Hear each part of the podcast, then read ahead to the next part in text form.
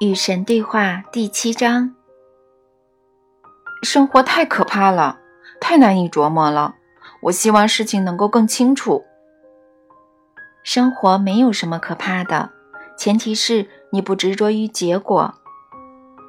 你说的是不想要任何东西吗？没错，选择，但别想要。那些无牵无挂的人比较容易做到吧？假如你有妻小，那该怎么办呢？家长的道路向来是很艰苦的道路，也许是最艰苦的。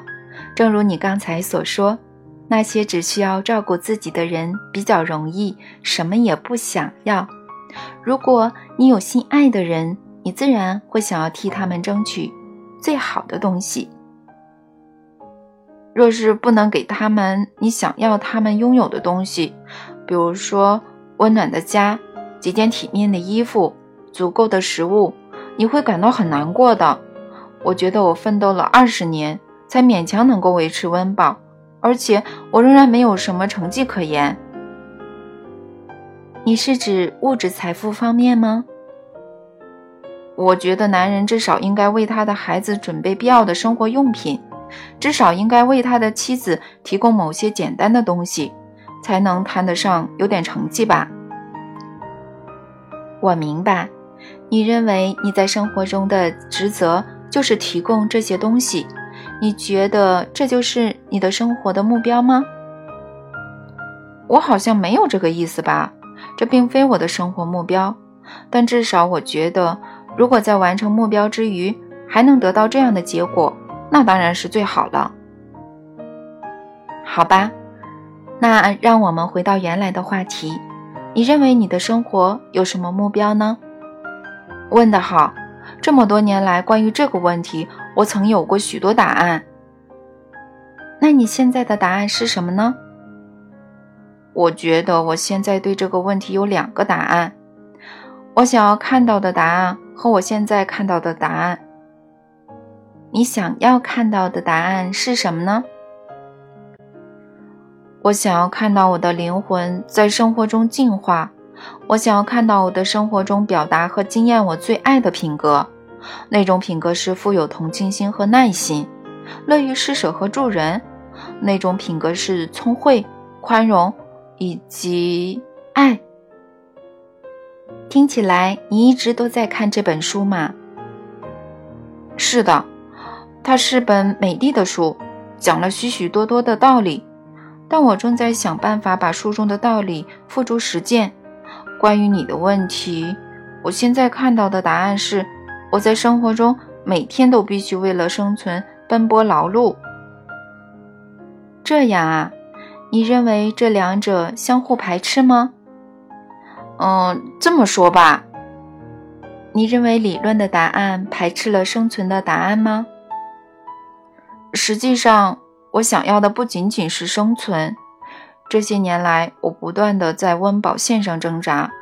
我发现我现在仍然如此，但我想要这种艰难困苦的日子走到尽头。现在我连三餐都无法解决。我想要的不仅仅是生存，我想要发达。你说的发达是什么样的呢？嗯，就是拥有足够的钱。不用担心吃了上顿没下顿，不用累死累活只为了交房租或者付电话费。说句心里话，我也不愿意显得如此俗气。但我们正在讨论的是现实的生活，而非你这本书通篇勾勒出来的虚无缥缈、灵异浪漫的生活画面。你的语气有点愤怒，对吧？与其说是愤怒，倒不如说是沮丧。我投身这场灵性游戏已经超过二十年，你看看我现在的下场，我与福利院只隔着一份薪水，而现在我刚失去工作，看来又要没有收入了。我真的厌倦了这种艰苦的日子。我四十九岁了，我希望我的生活有些保障，这样我才能有更好的时间致力于神的事物、灵魂的进化之类的，那才是我真正想做的事情。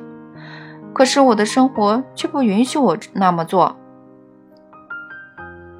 你刚才说的话很有意义，我想许多人看了肯定会觉得心有戚戚。下面我将会逐句来回应你的话，这样我们就能详细的分析你的答案。你投身这场灵性游戏的时间并没有超过二十年，你只是刚刚摸到一点门道而已。顺便提醒你，这不是要打你屁股，只是陈述事实而已哦。我愿意勉强承认，这二十年来你一直看着他，挑逗他，偶尔试探他。嗯，但我并没有感觉到你对这场游戏有真心的，你最真心的投入，直到最近。我们要清楚的是，投身这场灵性游戏意味着将你的整副精神、整个身体和整个灵魂奉献给依照神的形象和模样创造自我的过程。这是东方的神秘主义者曾经写到的自我实现的过程，这是西方的神学所致力研究的救赎的过程，这是每天每时。每刻都根据最高意识而行动，它是不断的选择和再选择，它是持续的创造，有意识的创造，有目标的创造。这是对我们讨论过的创造工具的使用，而且是清醒的，带着神圣的目的去使用。这才是玩这场灵性游戏。现在说说看，你玩这场游戏多久啦？看来我还没开始玩呢。别从一个极端走到另一个极端，别对你自己那么苛刻。你向来有致力于这个过程，而且你灌注的心血真的比你自己认为的要多。但你这么做的时间不到二十年，离二十年还差得远。然而，你参与其中多久实际上并不重要。你现在参与了吗？这才是唯一重要的。让我们继续来看你刚才说的话。你让我看看你现在的下场。你形容自己离福利院只有一步之遥。我望向你，看到的是完全不同的景象。我看到的这个人离豪门巨富只有一步之遥。你说你与凄凉只隔着一份薪水。我看到你与涅槃只隔着一份薪水，当然，这很大程度上取决于你把什么当做薪水，以及你为了什么而工作。如果你的生活目标是获得你所谓的保障，那么我能明白和理解你为什么与福利院只隔着一份薪水。然而，这种境况也能够得到改善。因为有了我支付的薪水之后，所有好的东西都会来找你，包括在物质世界感到有保障的经验。我支付的薪水，你为我工作而得到的报酬，包含的远远不止灵性的安适，物质的安适也将会是你的所有。然而，这一切最讽刺之处在于。只要你惊艳到我的报酬所提供的灵性安适，你将会发现你自己再也不愿为物质的安适操心，甚至你家人的物质安适也将不再让你操心，因为只要你的意识上升到神的层次，你将会明白你无需为其他人类的灵魂负责，你亦将明白，尽管想要每个灵魂都安适的生活是值得称赞的愿望。但每个灵魂必须选择，也正在选择他自己在此刻的命运。很明显，故意虐待或摧残他人并非最高尚的行为。很明显，忽略那些你舍得他们依赖你的人的需要，也同样是不妥的。你的职责是让他们学会独立，尽可能迅速和彻底地教会他们如何在没有你的情况下生活。因为只要他们需要你才能活下去，你对他们的宠爱便是假的。唯有当他们意识到你是多余的时候，你对他们的宠爱才是真的。同样的，神最美好的时刻是你们意识到。你们不需要神的那一刻，我知道，我知道，嗯，这与你受到的所有教育截然相反。然而，你的老师告诉你的是一个愤怒的神、嫉妒的神、需要被需要的神，那根本就不是神，而是被当作神的神经质替代品。真正的大师并非拥有最多学生的人，而是创造出最多大师的人。真正的领袖并非拥有最多拥趸的人。而是创造出最多领袖的人。真正的国王并非拥有最多臣民的人，而是使最多人成为王的人。真正的教师并非拥有最多知识的人，而是使最多人拥有知识的人。真正的神并非拥有最多仆人的神，而是成为最多人的仆人。从而令所有人都成为神的神，因为这是神的目标和光荣。他的臣民不再是臣民，所有人都认识到神并非是遥不可及的对象，而是必将到达的境界。我希望你能理解这个道理，你的命运必定是快乐的，你无法不被拯救。除了不认识这个道理，没有别的地狱。所以，身为父母、配偶、被爱之人的你，别让你的爱成为粘合的胶水，而是让它成为磁铁，先是相互吸引，然后反过来相互锯齿，以免那些被吸引的人开始认为他们必须粘着你才能活下去。没有什么比这离真相更远，没有什么比这对别人的伤害更大。让你的爱把你爱的人推进世界，让他们去完满的经验他们的身份。这么做，你才是真正爱过的人。这是艰苦的旅途，这是条家长的道路，沿途有许多的干扰，许多的世俗顾虑。苦行者不受所有这些影响，他得到别人赠送的干粮和水，还有可供躺下休息的破席。他能够每时每刻都致力于祈祷、冥想和探索神圣的领域。在这样的情况下，看到神圣多么容易啊！这样的任务未免也太简单了。但给苦行者一个配偶和几个孩子试试看。要是能够在凌晨三点需要换尿片的婴儿身上看到神圣。要是能够在每月一日需要付费的账单上看到神圣，要是能够在配偶的绝症中，在失业的下岗的时候，在孩子的发烧中，在父母的病痛中辨认出神的手，那才算是真正的神圣。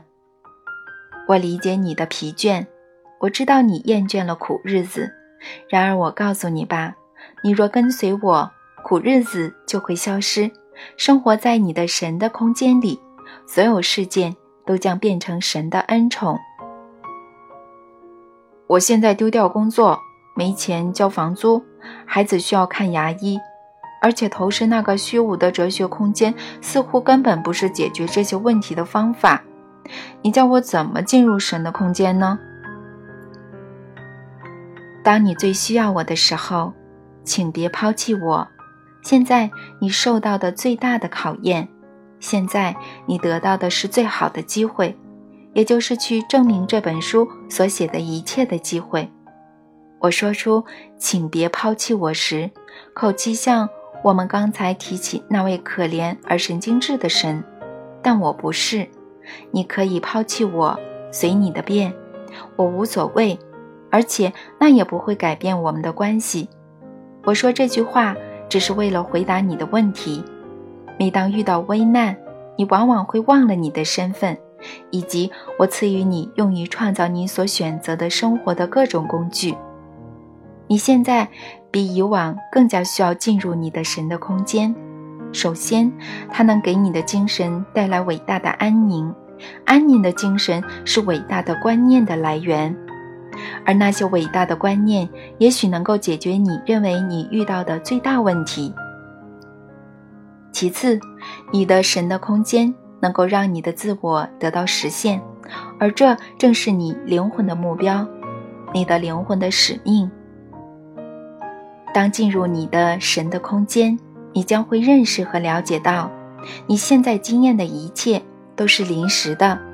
我告诉你吧，天堂和地球将会消失，而你却不会。这种永恒的视角有助于你正确的看待事物。你可以用当下这些境况的真实属性来定义它们：临时的、暂时的。接着，你可以把它们当做，嗯，用来创造当下经验的工具，因为它们本来就是临时的、短暂的工具。你认为你是谁呢？当你经验到所谓的丢失工作时，你认为你是谁呢？也许更贴切的问题是：你认为我是谁呀？你觉得这个问题大的我无法解决吗？摆脱这种困境是我无法实现的奇迹吗？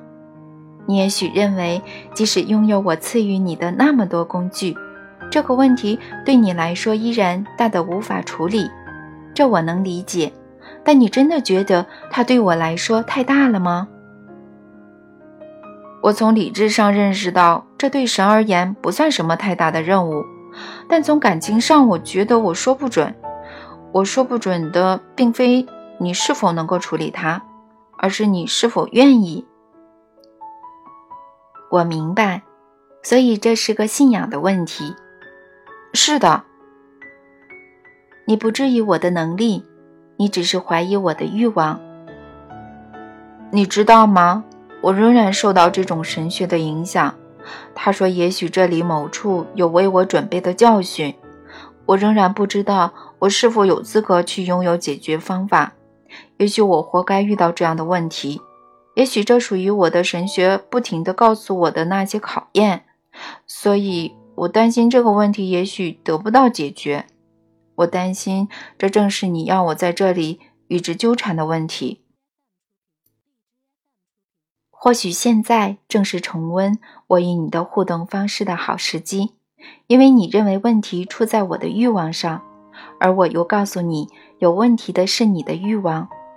我想要你得到的东西，就是你想要你得到的东西，不多一分，不少一毫，我才不会坐在这里，逐一聆听你的要求，然后判断是否要把某样东西赐给你呢？我的规律是因和果的规律，而非到时再看看的规律。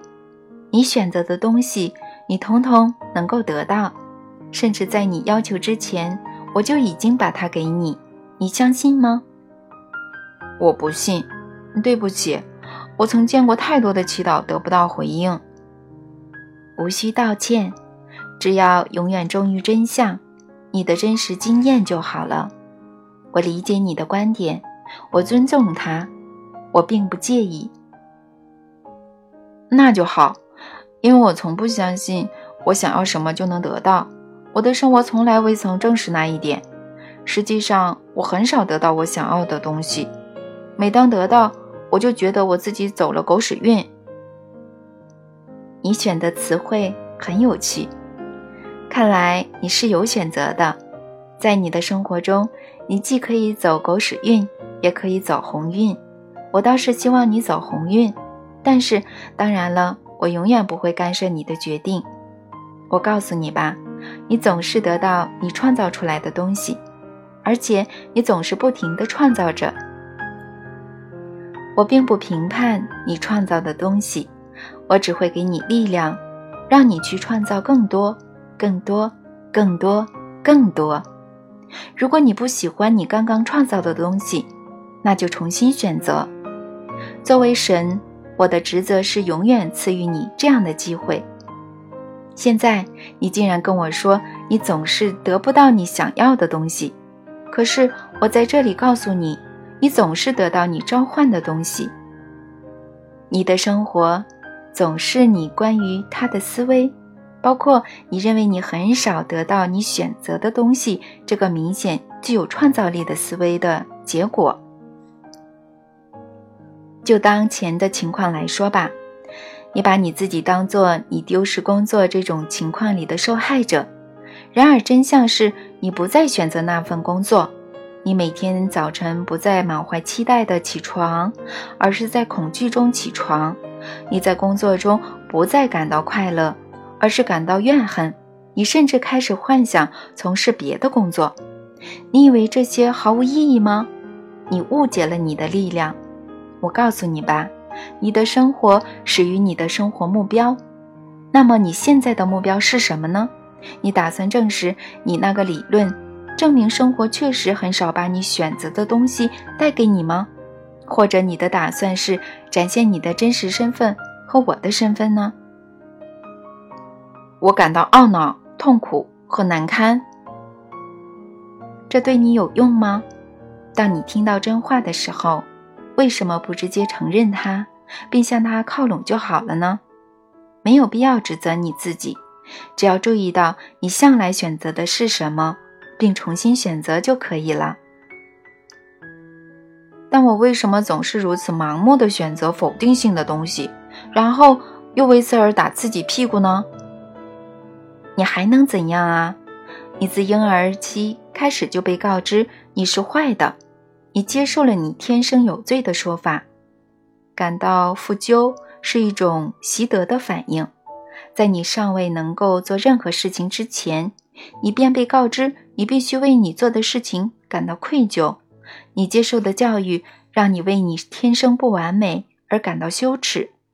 人们说你来到这个世界时是不完美的。这种所谓的不完美状态，就是你们的宗教人士斗胆称为原罪的东西。它确实是原罪，但并非你的原罪。这是世界犯在你身上的第一种罪。这个世界对神一无所知，因为他竟然以为神愿意能够创造出不完美的东西。有些宗教以这个误解为核心，建立起整套神学。这套神学的真正本质就是误解，因为我设想的一切，我赐予生命的一切都是完美的，是依照我的形象和模样制造出来的完美完美境界。然而，为了让这种认为神有报复心的观念能够自圆其说，各种宗教需要创造出某些令我愤怒的东西。如此一来，那些毕生循规蹈矩的人也莫名其妙地需要被救赎。如果他们本身不需要被救赎，那么他们需要被从那种他们自己杜撰出来的不完美中救出来。所以，这些宗教说。你最好为这一切做些事情，而且要快，否则你将会直接下地狱。最终，这也许无法让一个行为怪异、睚眦必报、怒气冲冲的神满意，但他确实给了那些行为怪异、睚眦必报、怒气冲冲的宗教以生命。那些宗教因而得以薪火相传，权力也因而继续集中在少数人手里。而非通过许多人的手里得到经验。关于你自己和你的力量，你理所当然的不断选择较差的思维、较小的观念和最低微的概念。关于我和我的力量，那就更不用说了。这是你受到的教育。我的神啊，我该怎样破除这些教育对我的影响呢？问得好。而且恰好问对人了。你可以通过阅读和反复阅读这本书来破除这些教育，反复的阅读它，直到你理解每个段落，直到你熟悉每个字词。当你能够向别人引用它的段落，当你能够在黑最黑暗的时刻想起它的文句，你就能够破除这些教育。可是我还有许多问题想问你，还有许多事情想了解。没错，刚开始的时候你列出了许多问题，我们再回过头去看看。